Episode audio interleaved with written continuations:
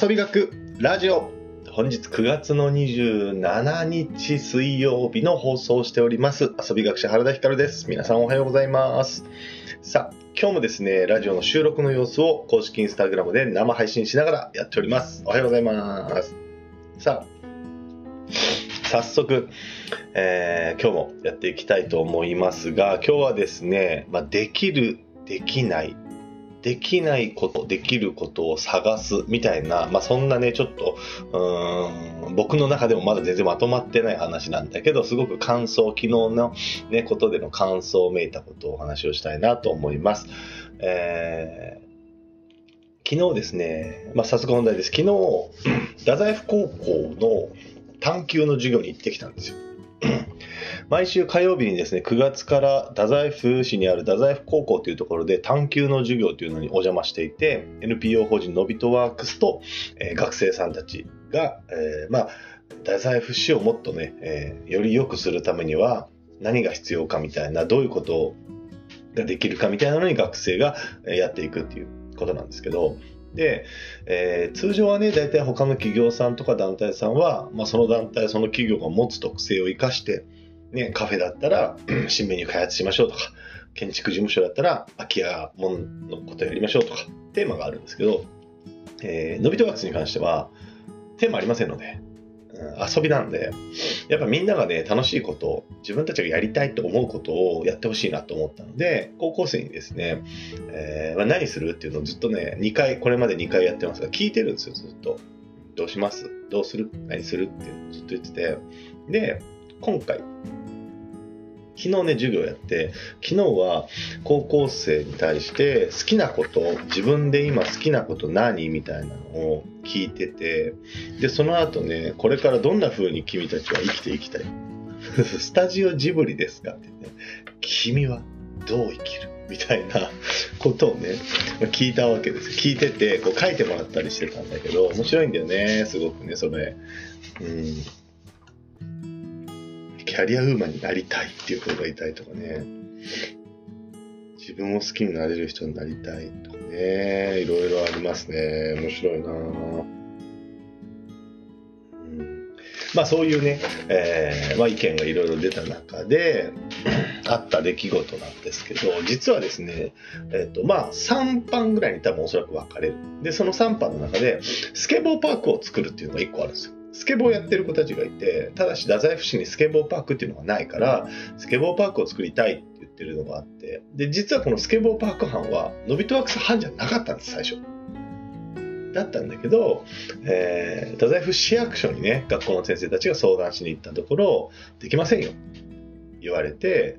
うん、で、結局そっちはもうなんかなしになっちゃって、でもスケボーパーク作りたいっていう、子たちがいるから、だからのびと惑星で受け取った、引き受けたみたいな感じなんですよ。で、これでさ、いや、スケボーパークを作りたいというテーマで探究の授業をやっていきますなんで。探究の授業なんで。探究の授業なんで、これはできるできないに価値があるんだっけって話で、もちろんできた方がいいに決まっている、ベストなんだけど、ただし授業、高校の授業の教育的な価値観で言うと、できることよりも、そこに挑んでいく過程で起こるトラブルだとか、えー、問題、えっと、課題解決みたいなのがめちゃくちゃ大事なはずじゃないですか。だから、なんだろうな、市役所の立場からすると、基本的には役所の立場からすると役所主導ではできないんだが、高校生の意見とかに役所の立場から言えることがある。なぜできないのかとか、これまでどういう経緯で、えー、そういう話し合いがされてきたのかとか、そういうことはできますよねっていう話。できることなんかたくさんあるんですよ。役所にも。スケボーパークというものができないにしてもね。そう。で、昨日もですね、実は同じようなことがあって、まあ、それでね、まあ、えー、僕のスケボーパークは僕の担当になったんですが、え昨日、スケボーパーク作る班7人ぐらいいるんですけど、そもそもね、スケボーパーク作るんだけど、えっ、ー、と、スケボーやったことないっていう子が、まあ男の子2人はやったことあるんだけど、他の女の子とか、まあもちろん僕もスケボーやったことない。ちゃんと。だから、スケボーパークって、そもそもね、ツルツルの地面がいるとか言ってるけど、ななんでツルツルじゃないとダメなの？もうちょっとガザガザでもいいじゃん。ちょっとストップかかってよくないの？みたいな。怖くね？ツルツルはとか、ね。どういうものがいるんだ？みたいな。どのぐらいの範囲がいるんだっていうのをやってみないことには分かんないから、一回やってみようって話になったんですよ。で、一回やってみようって話になった時に、スケボーのやってる男の子が、えー、みたいな。やっていいんですか？授業中にやっていいんですか？みたいになってて。いや、今から授業中にスケボーパーク作ろうとしてるやつが、なんで授業中にスケボーやっちゃダメだと思ってんのっていう。まずそこよね。僕はそれでびっくりした。え、じゃやるやるでしょ、普通に。ななんで？みたいな。いや、授業中にスケボーみたいな。えでもそれスケボーパーク作る授業だから、これ。って言ってたんですよ。で、その後ね、あのーじゃあ、一旦ね、その外でやるとか場所がないから。だから、学校内で一回やってみよう。校内で一回やってみようってなって、先生に聞いたんですよ。校内でスケボーパークのね、えー校内でスケボーをちょっとね、来週5、6弦やりたいんですけど、いいですかね？って先生に聞いたら、あ、いや、ちょっと校内はって言って、え？ってなって、え？ななな何が問題なんですっけみたいな話になって、で、やっぱ音が、まあ言ったらね、2年生は短期の授業やってるけど、それ以外の学年は普通の授業やってるから、普通の授業やってるから、スケボーの音がうるさいっていうね、多分、そういうところにちょっとネックっぽかったんだけど、でも、教室から離れてるとこあるんですよ。全然。教室から離れてるところとかも、割とまあ、アスファルトとかあったりするし、使ってない教室の近くとかもあるし、おそらくね、しかも、外でスケボーやってて、しかもちょっと試しでやってるぐらいの音の話で、うんそんな音するっけみたいな。わかんないじゃん。先生も多分やったことないし、どんぐらい音がさ、その学校でやったことないんだからわかんないはずなのに、いやーみたいな感じになって、だこれってすごい面白いなと思ったんですよ。あのー要はですね、そこの市役所に関しても、そこのスケボーやってる子たち、子に関しても、えっ、と、先生に関しても、なんか、できないもんだと思ってるし、うんこれよくさ、仕事とかであるじゃないですか。あの、できる方法を探しなさいと、できない方法を探すみたいな。できない方法、そう、これはですね、本当にあって、僕の周りにいる遊び心がある人だったり、人生を謳歌している人、自分の楽しいことを自分のね、あの主導権握ってやってるような人たちって、基本的になんか、やりたいということがあったら、やろうと思ったことがあったら、できる方法を探すっていう癖がめちゃくちゃ皆さんついてる気がするんですよ。どうやったらできるかな。だけど、なんか、多くの人が、そうじゃなくて、なんか、まず先に、できない理由から言う。で昨日のその先生の、先生が悪いわけじゃないんだよ。これ学校の先生からしたらちょっと立場上ね、あなんかそうならざるを得ないから、別に先生も多分応援してないわけじゃないし、悪気があるわけじゃないんですよ。これは絶対に。ただし、これ多分癖なんですよね。習慣なんですよ。管理職に聞いてみないとわからないっていう話をしてるんだけど、じゃあ聞いてみりゃいいじゃんの話だから、だから多分最初の僕に対するこれは、あ、どうでしょうね、管理職に聞いてみますでいいんですよ。だけどそれが、いや、できないんじゃないですかねってなっちゃうのは、もうここれ多分癖になってるんですよね。管理職に聞いてみて、できないって言われた時の保険みたいな感じになっちゃってるんだと思うんですよ。これ公務員の方も多分そうだと思うんですよ。ね、スケボーパークできま、あの、やろうって思ってるけど、うん、いやいや、でもスケボーパークをやるっていうのは市長の公約にもなければ、えースポーツ科の、えーとミッションにもないし、なんなら今までスポーツ、スケボーがね、トラブルになって公園とか運動施設の入り口、ロビー、入り口とかでトラブルになった経緯があるから、なんとなくイメージも悪いから、えーできないだろうなって思ってるんですよ。でもそれ、そう思ってるだけだ。じゃあできる方法あるじゃんって話で、いや、そりゃそうですよ。なんで市役所も市役所の管轄で作るなんて思ってる。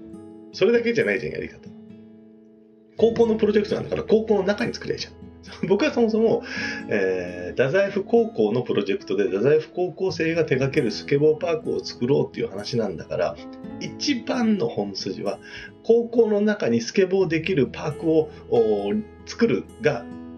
めちゃくちゃ手っ取り早くてめちゃくちゃあり得る話じゃないですか誰でも想像する話じゃないですかこれを想定外みたいな感じになってることが面白くてそうなんですよね。だから、あの、これくれぐれも言っとくけど、別に市役所の方とか先生方、スケボーやってる子たち、そういう子たちをなんか批判してるわけではないんですよね。全然。ディスってるわけじゃないということは、本当ご理解いただきたい。あの、僕は単純に、その人の行動心理みたいなのがすごく好きなんで、行動心、えー、なんだっけ、行動経済学とか、心理学とかが割と好きなんで、学問としてですね。だから、すごい興味深いんです。これ確かに今までも結構あったと思ったんですよ。これはだから以前もね、この遊び学ラジオで話をしたこともあるんですが、できるできないのハードルの高さ、スケボーパークって言われたら、行政とか、え企業が作るごちごちのあんなのを想像する。あれがもう正解。あれじゃなかったらダメみたいな感じで、ね、えっ、ー、と、思っちゃう。できるのハードルめっちゃ高いんですよ。でもなんかそれができるじゃなくてもよくないっていうのはね、なんか思うんですけどね、どうなんだろうな。とか、まあ、なんだろう、今回のケースで言うと、本当習慣な気がするんですよね。習慣。うん。な気がしますけどね。だから、なんかこの探究の授業で、本当にね、高校生に伝えなきゃいけないとか、えー、この短い授業のね、中で何かできることがあるとしたら、そこのマインドチェンジみたいなのはあるのかなって気がしました。で、昨日もね、他の班で温泉欲しいっていう子がいて、そう。もう温泉欲しいっていう意見に関しては温泉なんてできねえじゃんってみんな思ってるし、えー、温泉とか何なんそれ？どうすんのそれみたいな感じなわけですよ。でも、温泉作ったら面白いじゃん。温泉欲しいじゃん。街に。みたいなことを言ってる。でもさ、じゃあ、ここで、それって温泉ってどうやったらできるかなって考える。そう、できるできない。達成できるできない別として、温泉って本当にどうやったらできるんだろうって考える、考え始めれるか。はい、無理ってもうスタンってなるかは、これがなんか習慣、癖だと思うんですよね。うん。僕はやっぱり仕事柄ですね、どうしても、なんだろう、今まで NPO とか、まあ、今も個人だし、ベンチャー企業にいたし、お金がないっていう、予算がほとんどないっていう状態で何かをしないといけなかったんで、なんかそこの、金はないし、人はいないし、物はないけど、でも何か面白いことを作らなきゃみたいな、そういう限定条件だから、なんか工夫せざるを得ないっていう環境にずっと仕事していたので、なんでしょうね、それはだから癖なんですよね、もう。とか、昨日も空き家をね、見に行ってきたんですけど、この空き家で何ができるだろうっていうのを考えるっていうのとか、そう、温泉だってさ、別にさ、あの、温泉、もうむちゃくちゃ湧いてるようなところに相談して、そこに行って、うんね、あの、軽トラに水タンクとか積んで、そこに温泉入れまくって、で、持って帰ってきて、えっ、ー、と、自分たちで大きめの湯船作って、それに温泉入れて、それで、えー、一日温泉みたいなのを作りますでもいいじゃん。それでもいいじゃん。とかさ、昨日言ったのは、えっ、ー、と、地下水を掘る人とかがいるんで、そういうので地下水を掘って、ね、まあ、要はさも温泉を掘るかのような感じで、温泉を掘地下水を掘って温泉っぽい状態に できるだけ温泉風風呂を作るみたいな話もね学生としてるんだけど、うん、なんかねそういう面白い企画みたいなのできると思うんですよ。あのホリエモンもね別府でなんかお風呂のフェスとかやってたしそういうお風呂に関わるお風呂にちなんだなんかとかを作ることができると思うんですよね、うん、これはだからすごくねまあえー、子供に対してもそうだと思うんですよ。子供たちがあれしたい、これしたいとかね、あのこれやれるようになりたいとかって時に、いや、無理だよ、あなたはって。よくあるじゃん。ちっちゃい子とかがアスレチックとか行った時に、何々ちゃんには無理だよとか、何々ちゃんには早いよって。やってもないのに分からんよ、みたいな。できる方法を子供は必死に考えてやるんで、それを見届けるのがなんか親の役割なのかなっていう気は僕もするんですね。だから昨日はね、すごくなんかそういう意味では僕自身も学びがすごいあった一日でした。あ、なるほどなっていうね。そうでしたね。なんか、もう人の心理、人の行動って面白いですね。だから行動経済学とか心理学とかめっちゃ面白いですよ。なんかそんな合理的にできてないっていうね、人がね。うん。結構感情的な生き物でもあるし、うーん、なんか基本的に人っていう生き物の判断、その場その場の判断は、ま、大きく間違うっていう。これがもう当たり前だみたいな話が、ね、あって面白いんですよ。ぜひ皆さんもそういう本とかね、なんか簡単な漫画本とかもあるんで、読んでみたら面白いと思います。僕もね、なんか森田先生とかね、今ね、大学関係者とちょこちょこ繋がってるので、そういう研究者の、ガチの研究者の方にいろいろ教えてほしいんですよね。勉強したいなというわけで、今日はちょっとごめんなさい。僕の中でもまとまりのない話だったんですけども、えー、なんとなくね、思ったこと、うん、できる方法をさ、ね、まあ、よく言うけど、よく言うけど、できる方法を探すっていうのは、うん、言われてやれる、言われたからやれることではなくて、本当に習慣、癖、えー、みたいなもんなんだなっていう改めて感じた。そんな日でした。はい、今日僕ですね、真面目感になっちゃいましたが、なんか明日はね、もっと楽しい放送にしたいと思いますので、えー、お楽しみに。9月27日です。もう9月が終わります。皆さん今日も楽しんでいきましょう。さらば、さらば定着した。